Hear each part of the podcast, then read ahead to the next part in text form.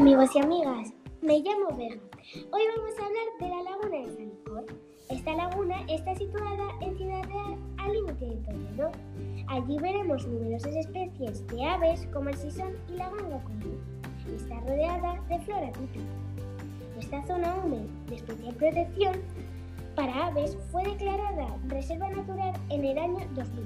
Ocupa una extensión muy grande este lugar es ideal para pasear siguiendo la senda de los cantareros.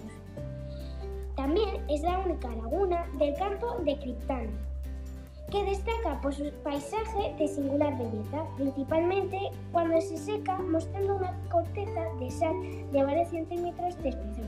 Os invito a que vayáis ya que se está acercando la primavera.